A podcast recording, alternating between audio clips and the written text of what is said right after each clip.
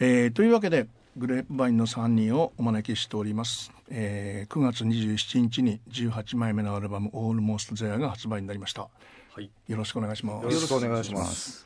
えー、前作の新しい果実から約2年4か月ぶり、はい、うん、この時間はどんなかんまあ、えー、ふうに受け止めてるんですか？そうですね。あのそうですね。去年は25周年イヤーだったんで、はい、あのアルバムを出すというとかというよりは、はい、あの昔のアルバムの再現ライブをやったりだとか、はい。えーはい。えー、そういうことをやっておりましたね。はい、で今回のアルバムはどの辺から取り掛かってたんですか？えー、と今年の何月、うん、2, 月とか3月ぐらいかな？いやもうちょっと後じゃないかな。えっとね僕3月に曲作ってた覚えがあるんで多分3月末とか4月ぐらいからプリプロを始めたんじゃないかなと思うんですけど。あでもそんなに時間があったっていうことではないんです。まあでも大体こんなもんですね、うん、割と結構あのゆったりやらせてもらいましたけど、うん、はい、うん、はいアルバムのあのタイトルはどの辺でついたんですか？タイトルはですね、えー、1曲目の「UB」という曲がありますけれども、はい。えー、それのちょっと歌詞の一節で「はい、あのあと一息」という言葉が出てくるんですけどそこからちょっと取りましたね。はい、あもうじゃあこの「UB」が出た時にできた時にそんな感じかなみたいな。そうですね。ちょっとこの一言は聞いてるかなと思ってというのも、はい、まあなんて言うんでしょうね。その到達することないなと思いながら生きてるなと思うんですよね。はいはいはいはい、で死ぬまでそうなんだろうなと思って、はい、だからまあずっとそうやってあとちょっとあとちょっとと思いながらやってたいなという気持ちでつけました、はい、はい、新しい果実はあと一息っていうようなことでもあるんでしょうしね。あそうですね。ね完熟 まだまだしてないかなみたいな、うん、でもアルバムの先行のシングルがですね「すずめの子と UB」だった、はい、スズメの子が先でしたね。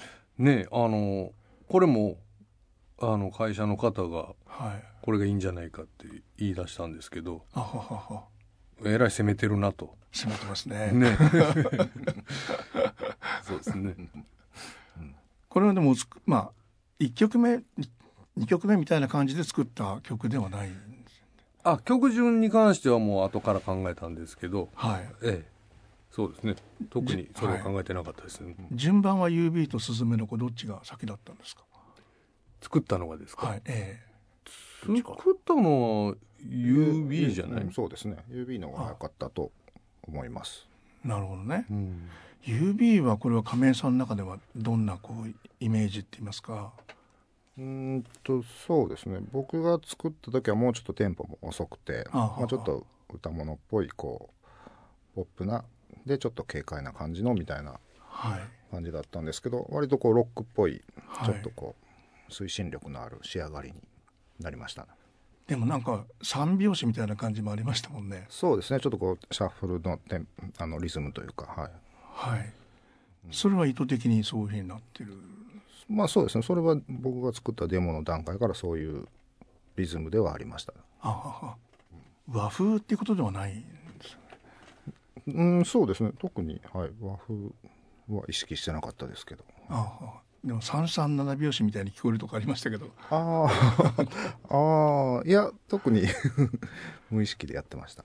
で、今回のアルバムのその、まあ、プロデュースの高野さんっていうのが、はいはい、これが、まあ、今まではここまでってなかったんそうなんですよ。ここ、それがちょっと今回違うところで、はい、もう今までもずっとまあメンバーのように、はい、えー、まあ、5人で動いてるんですけど5人バンドとして動いてるんですけど、はい、今までもまあキーボーディストとしてそしてアレンジャーの一人として、はい、えー、一緒に作ってきてくれた方なんですが、はい、今回改めてその、まあ、一番その中にいて事情を知っている人だっていうのもあるので、はい。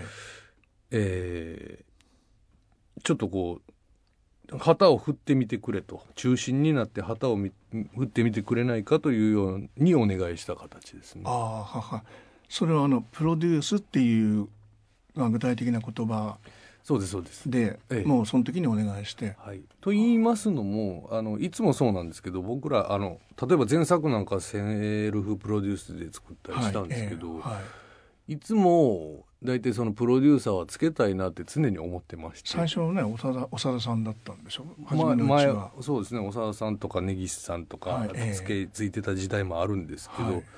やっぱりそのプロデューサーがつくとちょっと新しい目線といいますか、はい、第三者の意見が入るのがやっぱり僕らとしても風通し良くなったりするので、はい、まあ、それを求めてほしいなとは思ってるんですけど例えばこちらにそのビジョンがあれば、はい、例えば次の作品はこういうサウンドでこういう仕上がりにしたいと思うんであれば例えば具体的に誰だこの人に頼みたいとか、はい、あの人に頼みたいっていうのがあるあると思うんですけど、はい。えー、我々はいつもないんですねその辺が。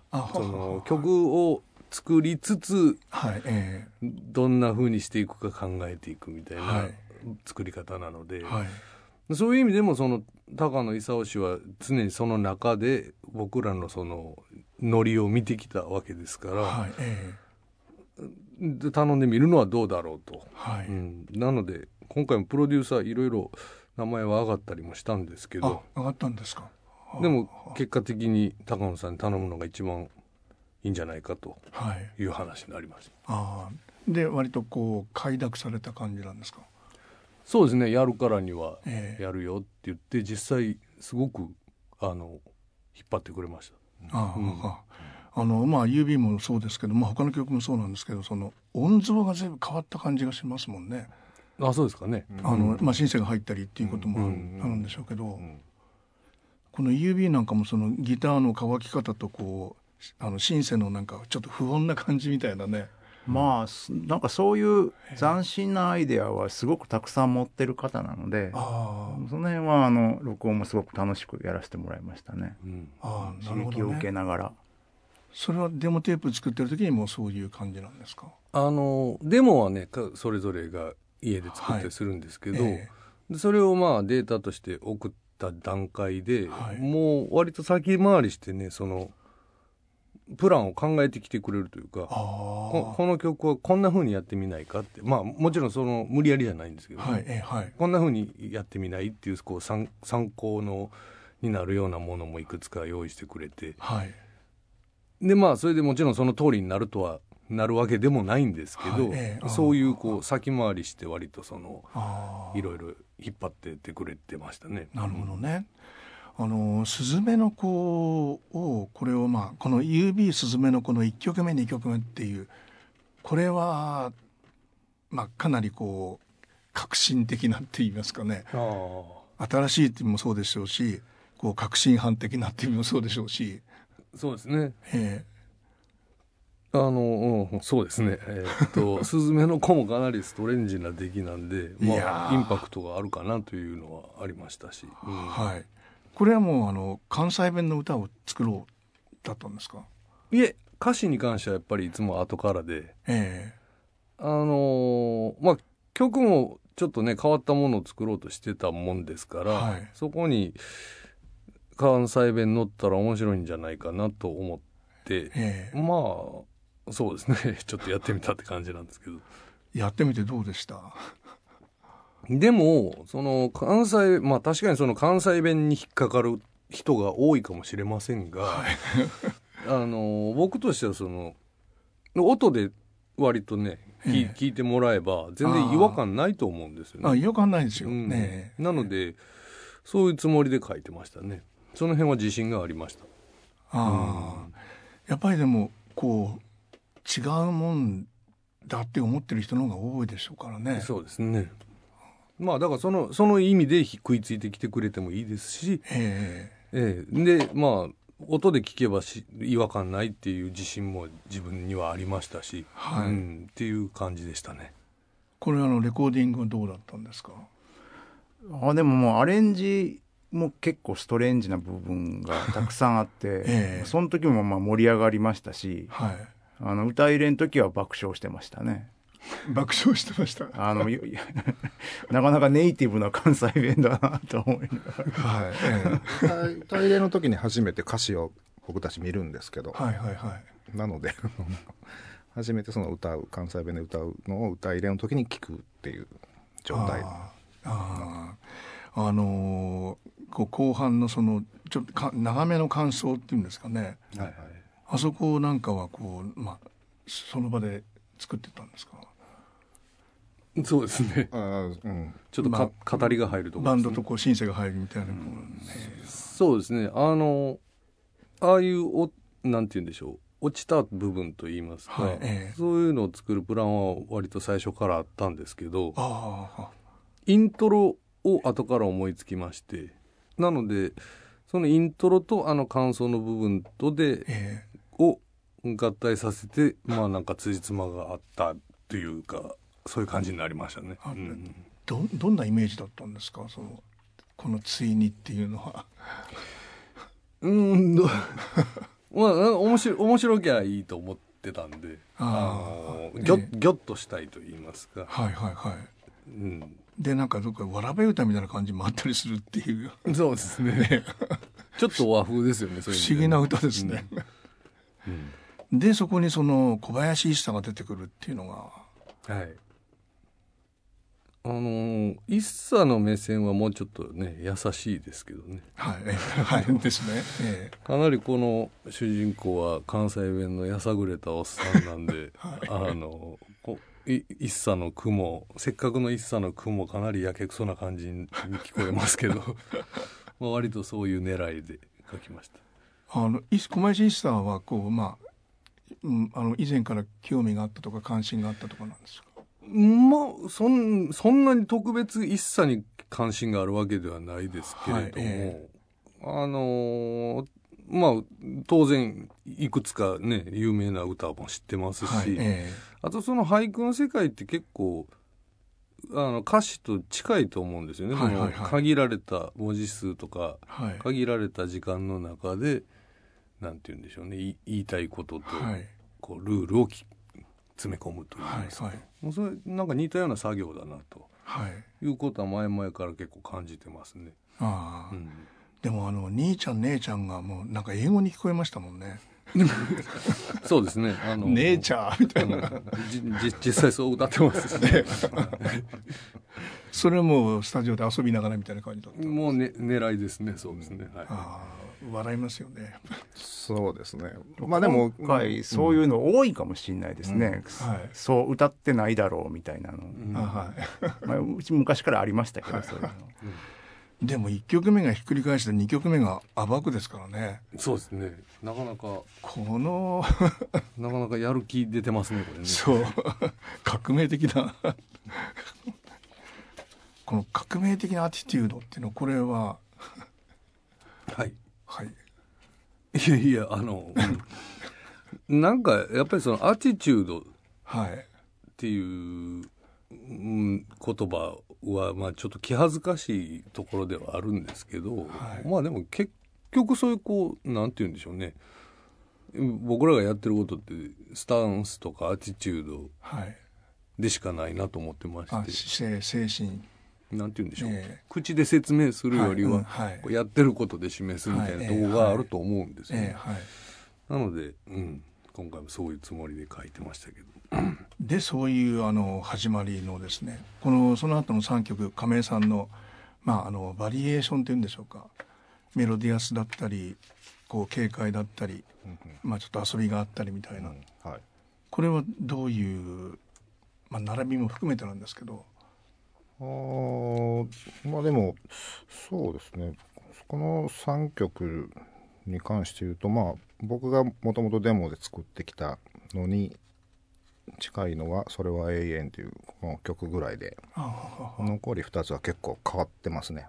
あのリプロで結構変わっていきましたね、うん、この「それは永遠」のこのまああの突き抜け方乾き方爽やかさみたいなものそれは亀井さんのある種のこう、まあ、持ち味なんですかね。そうですね。割と昔から持ってるもともと僕が持ってる感じなんだと思います。うん、はい、うん、割と得意なパターンというか。はい、うん、でそこにこういう、まあ、ある種の少年性を。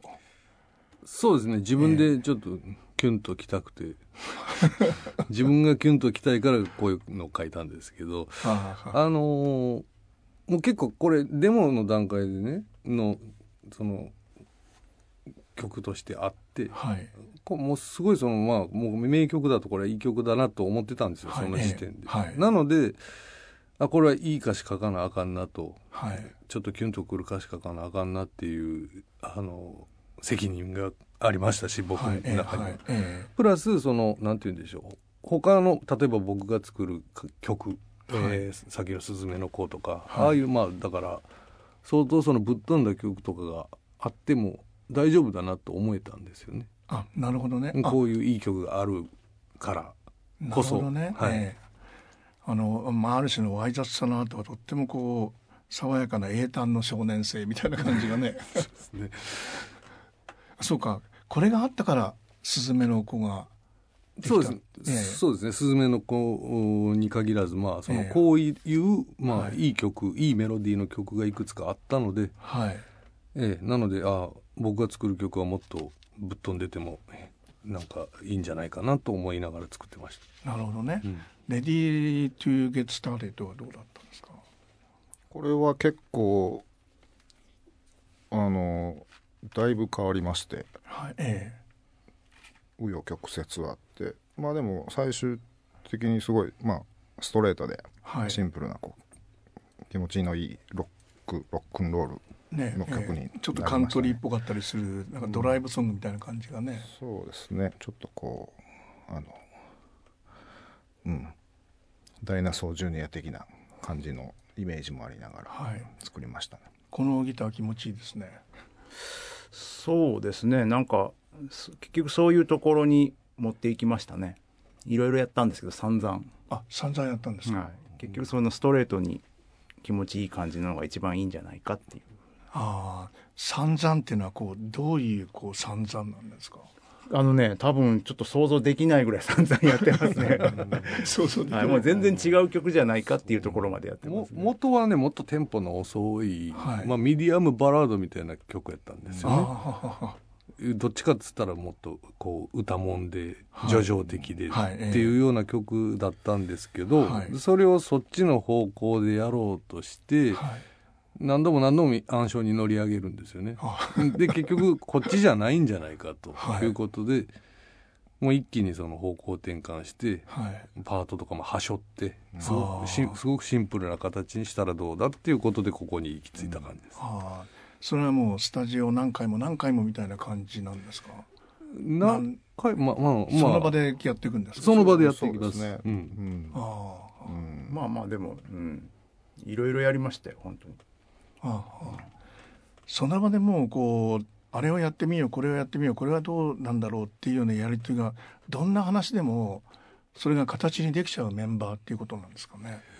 まあそれもうまくいく時といかない時はもちろんあるんですけど、えー、そうですね。なんか突破口が一つ見えれば、はい、あのみんなで面白がれるような部分がパッとあれば、はい、割と転がり出しますね。うん、あなるほどね。でもそういうあの爽やかさの中にですねラーメンライスが出てきたりするっていうのが この辺の。ちょっとねこの間松本零士先生お亡くなりになりましたけど若干そのなんて言うんでしょうね。松本零士リスペクトが入ってますけど。あ男依存か。そうですね 男井戸と銀河鉄道か。そうですそうです。フルハイっていうのは何なんですか？これ。あこれね実は主人公がいまして、ええ、僕個人的にね。宇宙船かヤマトとか関係なくね。関係なく あの近しい人間に主人公がいまして、え、その方がですね鹿児島出身なんですね。ああっていうだけの。桜島の灰だ。そうです。なるほどねそういうことがいっぱいあるなこのアルバムはみたいな。で「えー、はもう売れ」もですねこれも亀井さんですがこれのあのビュンビュンビュンビュンビュンビュンっていうのはあれは 何なんですか？これはでもだいぶその高野さんプロデューサーキーボードの高野さんがい。ろいろもキーボード申請を重ねて重ねて、はい、今まで過去一番入れたんじゃないかっていうぐらい申請が入ってますね。いろいろやってくれてであのビヨビヨ言ってるのはギターですけどね、ええうん、あちょっとねあの80年代的な、はい、ダンスミュージックを少し入れたくって、はい、確かにダンスミュージックああいうちょっとそのロボットっぽい声のやつって昔入ってるの多いじゃないですか。あありましたね。えー、ロボット、ね、それをなんとかこうギターでできないかなと思って。ああ。本当はああいうボコーダーでやるんですけど人間の声で、はい。えー、あれをギターでちょっとやってるんですよね。ああ。あのダンスファンクみたいな感じもまあ随分ありますもんね。うん、そうですね。はい。えー、それはもうそういう元がそういう曲だったそうです。まあでももうちょっとこうテンポも遅くてあのこんなに振り切ってはいなかった感じですね。もともと。そうですね。最初にプリプロやって最初に作ったテイクは、ええ、ちょっと僕満足いかなくて。まあ、地味だなと。で過去にも似たようなタイプのアレンジの曲がうちのバンドにあってですね。もうちょっと派手にならんかみたいな話で、はい、もっとキラキラしたいんですけどって言ってこの高野勲氏にリクエストしてですね、えーはい、改造したんですよね。うん、でこういうまああのちょっとまあ80年代ダンスみたいだからあの若い時のディスコ。そうです、ね、まあ、かつてディスコに行ったカップルの歌になってる。そうですね、うん、やっぱりそういう年齢みたいなものもこうそろそろ主人公の年齢とかっていうのも考え始めてる時期なのかなとか。そうですね。基本的にはあのなんて言うんでしょう。基本的には年相応のもう加工とはしてると思うんですよね。まあ来年で全員50代になるわけでしょ。そうなんですよ、そうですね。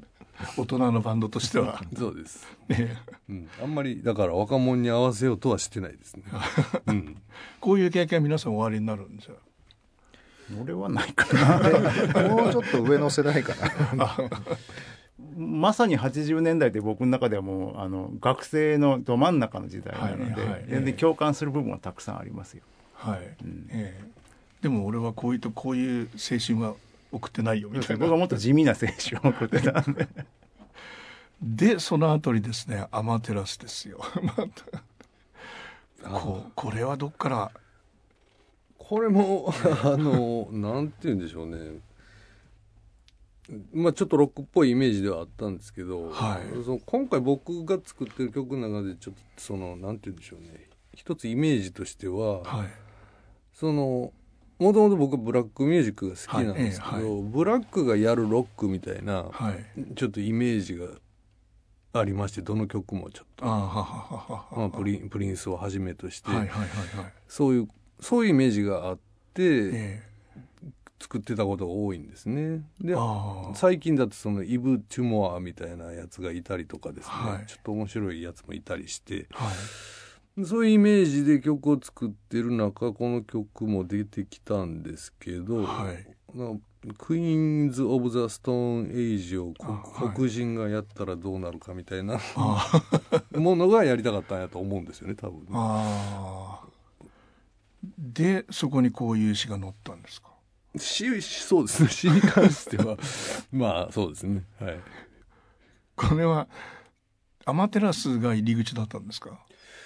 まあ語呂で使い出したんですけど、はい、かなり韻も踏めますし、はい、あとその象徴的じゃないですか、はいはいはい、でまあ今そのネット社会おそらくそのネットで縦横無尽に暴れ回ってる人たちはもうみんなアマテラスだと思うんですよ。ああなるほどね。ええ。ー、岩戸から出ちゃって。ええ。ー、岩戸から出てきたら結局誰にも相手にされないんですけど、はいはいはい、岩戸の中にいる限りはっていう話ですね。ああでもあの AI 生成のこの、まあ、チャット GTP みたいなね、はいはいはい、その辺が入ったりしてるっていうのがとってもジャーナルなタイムリーな。まあそうですね。最近ね、えー、大流行りですもんね。AI 生成が。それはお使いになったりしたんですか？僕、えっと、遊びで使ったことはありますけど。ああそういうのでね作れるような歌詞じゃないものを書きたいですね。できれば。どどんな AI でもこれは書かないでしょうね、だったらよかった。でこのあのギターがどっかこう前衛的な感じもありましたけどあそうですね。まあでもこれもかなりあのエッジの立った曲だなと思って、はい、最初1曲目かなと僕は思ってたんですけども。あこれ1曲目だと思ってでもかっこいいかなと思ってたんですけども、まあ、他にもいっぱいエッジの立ってる曲があったんでそっちに持っていかれちゃいましたけど、はい、ああ、うん、まあこういうタイプの曲は今までも何回もやってるかな比較的。なくはないと思うけどね、世界観としては。でもまあこういう詩は載ってないですもんね。そうですかね。うん、でそういう流れがあってこういう流れがあのまあ緩急って言いますかね、はい、そのそれこう対比がずっと続いてる感じもありますよね。そうですね。並べ方に関してはいろいろ考えたりしましたけど、えー、そうですね、うん、停電の夜とこの「グッバイ・アンニー」はどうだったんですか？これも。これも対照的な。そうですね。グッバイあ停電に関してはあんまりおしゃれにならないようにと思いながらそこそこおしゃれになっちゃったんですけど、はい、あんまりおしゃれにならないようにって僕はた高野さんにお願いしてました、うん、でもまあおしゃれにはなってない。まあそうそうですね。多多少なったかもしれないですけど、えー、うん、結構緊張感ありますもんね。そうですね。ちょっとおかしなところもあるので、えー、うん、いいバランスかなと思ってますその緊張感っていうのはやっぱギターの音とかもかなり大きい。いやでもこの曲演奏難しいですよ。リズム的にもやっぱりその、うん、まあ変拍子ありますね。あのあとそのなんですかグルーブがやっぱり大人っぽいグルーブの曲なので、うん、はみ出すわけにもいかないしはみ出さないわけにもいかないしみたいなのがやっぱり難しかったですねこれは。リズム的にはどうだったんですか？そうですね。あのうん。シンプルに聞こえるけど結構難しかったりしますね。ノリを出すのは、うん、まあ、ベースとのコンビネーションも含めて、うん、はい、まあそうですね。まあうん。だからライブでうまくいくように頑張ります。うん、練習せなしゃあない、うん。あの聞いててあ今回のアルバム「光」って言葉が出てこないなと思ったらここに出てましたね。あそういえばそうですね。今まで割とよく対応してたのに今回あんまり使ってないなと思ってここで使いました。最後にもありましたけどそうですね、えー、で「グッバイ・アニー」の並びは？グッバイ・アニーに関しては、はい、なんか高野勲氏はなんかお祭りみたいにしようよって言ってましたね。ああははは。どかどかどかどかね。どかどかしてますもんね。うんこれはそうですね。うん。僕のデモからも結構変わってて。あはははうん、結構もうどかどかやるロック、うん、の曲になりましたね、あ最初は違ってたんだ。最初はもうちょっとねシンプルなちょっともうちょっと僕はこうソウルっぽい曲のイメージをしてたんですけど。あははは。あのオカルトっぽい感じホラーっぽい感じがありません。ホラーまあまあでもちょっと面白い歌詞ですからねこれね。まあその辺はそのサウンドからそういう面白い方に引っ張られたのかな、それどっちがこう。いやもちろんサウンドが詐欺なんですけど、えー、そうですねサウンドもかなりストレンジなので、はいえー、えー、コードの使い方とかもかなり変なので。なんかホラーロックな感じあります ホラー感ありますかね。でこのこれもまあ今回初めて知ったんですけどアニー・ソーンっていう人もですねアニーはどこに行ったっていう小説があるんですね。あ、バレましたか。あのたまたまそれ読んだんですよね。あ、読んだんでしょ？ちょっと前に、ね、これなんだろうと思って調べたら C.J. チューダーっていう人の小説。そうですね。だからホラー感出たかもしれないですね。もしかしたらね。あでもその曲が すぐにしたっていうこともあるいやというのはアニソーンって、はい、名前はあ使えるなと。ああはは。あアニソンとして使えるなと思って。うん、アニソンとして使えるなと思ったんだ。と思ってあのこれあそうかそれ言うたらネタバレになってしまうのか。ああそうですなんかこのそれとねそのポリコレっていうのもねこうあこういう意味なんだと思いましたね。ポリティカルコレクトネス。はい。まあね流行ってます。流行ってるっていう言い方はおかしいかもしれないですけどね。そのなんて言うんでしょう差別表現を排して中立を装うみたいな、あくまでも中立ブルという、ね、ええ。うん、それはもうまあそういう言葉があって気になってた。そうですね。いつか使おうと思ってましたね、うんはい、まああの大人も文化人も有識者もねみんな同じ目してるっていうのはまさに今の日本でしょうからね、はい、そうですね、うん、なかなか痛烈に書いたつもりではあり痛烈ですよね。それがまあこのホラーになってるっていうのが。そうですね。で、えー、ザ・ロング・ブライト・ダークこれは？これはもうなんかね前の時に作ってた曲なんですけど、はいえー、たまたま手をつけてなくてですね、はい、で今回手をつけてみようかということになりまして。まあ割とシンプルなソウルというかフォークソウルというか、はいはいはい、そういう感じですね。うん、はい。あの歌い方っていうのは、はい、やっぱりこう今回曲によってかなり違ってません、ええ、まあいろいろやりたいので、え、いろいろいろ挑戦してみるんですけど、うん、そうですね。これに関してはまあファルセット多様のあるグリーンみたいなやつをイメージして歌ってましたけどね。あその田中さんの歌についてお二人は今回のアルバムどんなふうに思われます？あまあでももう、まあ、今回というよりか、まあ、もうだいぶ前から結構もうなんていうんですかねこううんうんなんかこううまく歌うとかはい、ピッチがどうたらこうたらとかっていう次元じゃない感じでこう、もう歌入れとか、はい、ニュアンスだとか表現だとかそういうレベルでずっとやってるので、はい。うん、もう安心して見てますけど。あははいやもう何何の曲でも歌いこなせるんだと思うんですけど、はい。えー。はい、全然安心して見てますけど。あははい、歌入れはそんなに時間かかったりしないんですか？でもあのまあ、今回ほいでプロデュースを高野勲氏に、はい、あの頼んでるんで高野さんがあのディレクションしてくれるんですけどボーカルも。ディレクションもやってらっしゃる、ね、これまではあのボーカル歌入れには来なかったんですけどね。なのでいつもは僕と西川さんと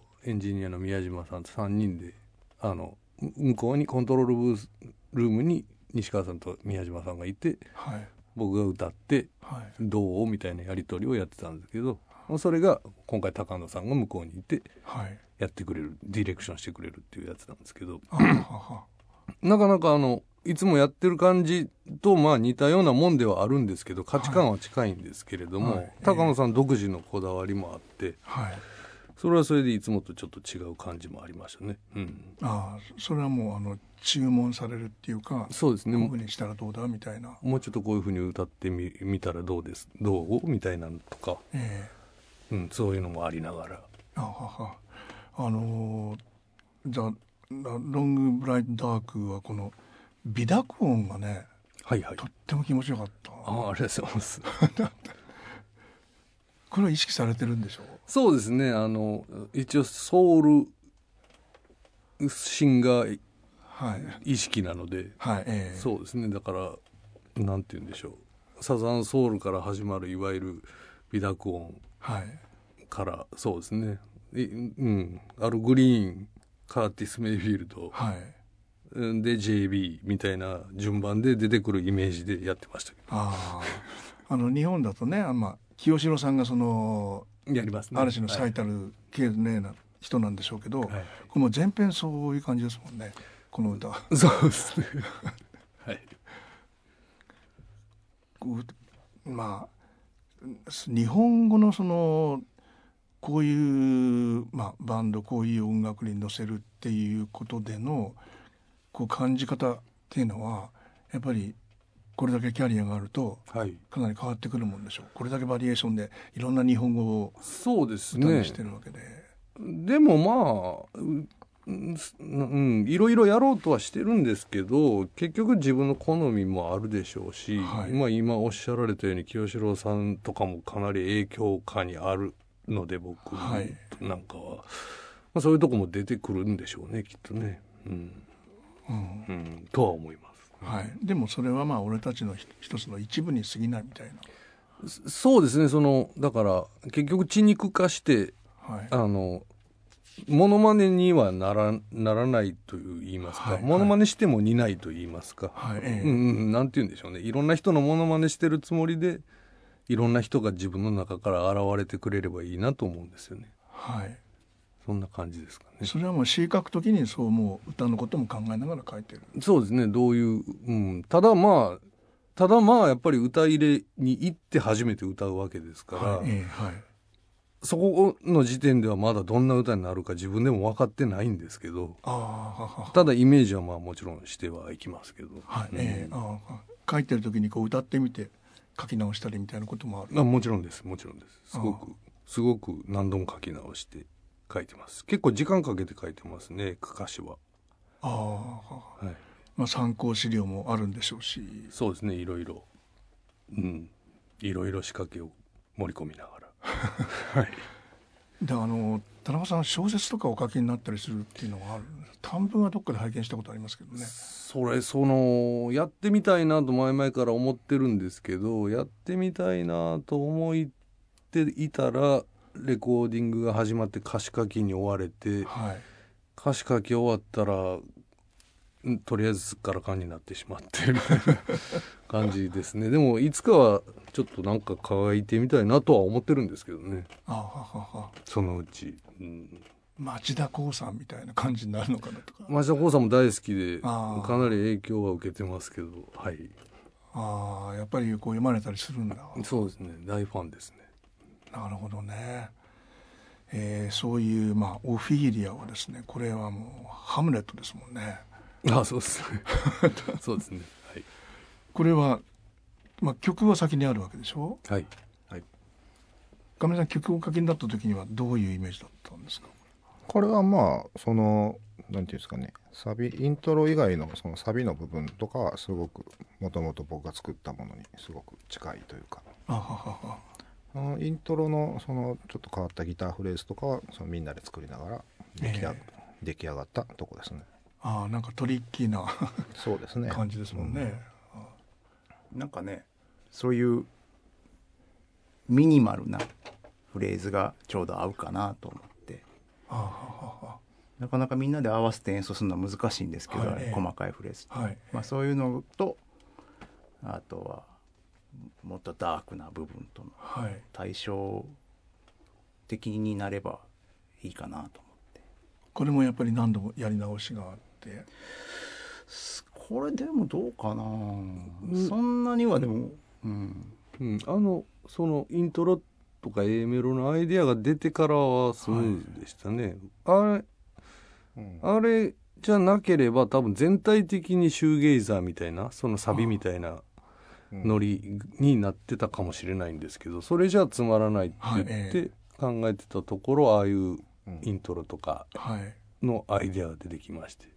メロディアスなんだけどミステリアスみたいな感じが。そうですね、えー、でサビでゴーンになるみたいなイメージ、はい、えー、そうですね。でオフィーリアハムレットはこれは？いやあのお読みになったんですか？全部読んだわけじゃないですけどつまみ読みはしてますけどあのオフィーリアってそのミミレーが書いた、はい、絵があるじゃないですか。あれがすごいいいなと思ってちょっとこの曲になんかイメージ僕の勝手なイメージですけどこの曲に合うなと思ってましてあの水に浮かんでいる絵が。なのでそこからちょっと広げましたけどねでもまあ狂気のお姫様でもあるわけですよね。そうですね、うん、そうなんですよ。でこういうあのまあななまあ決して若い人たちにとってはこうまあみんなが知ってるようなものではないっていうのがあえて。あのでもね僕自分がそうだったからそうしたいっていうのがあるんですけど、はいはい、そのなんか気になったら今時はいくらでも例えばググれるじゃないですか、ね。えはい、昔は例えば図書館行かんかったらあかんかったし、はいえ、辞書を引かなあかんかったし、そういうことやってたわけですよ。はい。自分は。はい、なので今ならもっとこう気になったらすぐググれるんですから、はいはい、ちょっと多分気になる人はみんなや調べてくれると思うんですよね。はいえーそうすると多分あの見方も変わってくるでしょうし、はい、もっと自分に引き寄せてもらえるんじゃないかなと思うんですよね。はい、っていうつもりで書いてます。はい、うんあの1曲目2曲目はそうでしたけどもこの「ロング・ブライト・ダーク」と「オフィリア」もですね地獄に落ちろっていうのと落ちるっていうのと壊して奪って殺してっていうこのアルバムの最後のこの2曲もすごいなと思いましたね。そうですねなかなかまあでもフックとしてと言いますかね、えー、あのパッとそういう言葉が来るとね力があるので、はい、うん、そういう使い方はしてますね。えー、でもこのアルバム音いいですね。ありがとうございます。ありがとうございます。うん、あのー、そうですねあの前作も非常に気に入ってたんですけど、はい、えー、今回もまたあの海外の方にマスタリングをお願いしてですね、はいえー、グレッグ・カルビスティーブ・ファロンっていうこの、コンビでやってるらしいんですけど今は、はいえー、なかなか良かったと思います。あははそれはもうバンドの方の希望もあって。そうですね。以前にもカルビさんにはやってもらったことあるんですけど、うん、もう一回今回も頼もうかって言って。そうですね。はい、はい。まあ、自分たちの中の完成のイメージがそういうもんだったやっぱり、あの海外の方にやってもらうとやっぱりその触り心地が洋楽的になるといいますか。やっぱりそれをそういうのを求めてしまいますねどうしても僕らは、はい、うん、でそういうアルバムの最後は「セックス」タイトル、はい、タイトル見た時びっくりしましたけど。はい。まあ別にそんなね性のセックスのこと歌ってませんけど。ね いやもっとすごいこと歌ってましたね。そうですね。もっと、もっと深いと言いますか。深いですね。感情的だったりしますけど、はい、これもねこれで知ったんです。LGBTQQIAAPPO2S ね今もっとあるらしいですけどね今。もっとあるんだ。セクシャリティってこんなにあるんだと思いましたね、うん、まあそもそもだからそうやって分けてしまうこと自体がおかしいんじゃないかなっていう気もしますけどね、うん、なかなか世の中複雑だなと思いますね。そう思うと。でまあ愛をテーマにするっていうのはこれはあのどの辺でっていうか。いつもあの実はその前作までとちょっと違う書き方を歌詞しをしてましてですね。はいはいはいえー、というのは割と前作まではそういう例えばグーアだったり、はい、まあオフィリアなんかは比較的そうなんですですけど、えーはい、グーアだったりっていうふうに、まあ、フィクション的に落とし込んでメッセージするっていう手法をとってたんですけど、はい、今回もうちょっと感情的なものがたくさんあってもいいんじゃないかなと思いまして。あなるほどね、えー、セックスもそうですけれども、はい、例えば最初の UB だったり「スズメの子」だったりっていうのも、非常にその感情に振ってると言いますか。ですね、えー、あまりグーワにそのフィクションとしてグーワにの仕上げてしまわない形のものを目指してました、はい、もっとむき出しな感じありますもんね。そうですね。あなのでセックスも本当にそのそういう感情で我慢しない感じで書きましたけどね、うん、しない感じ。でこのアルバムのタイトルがですね「そのもう一息」っていうことでまああの新しい果実にはもう一息。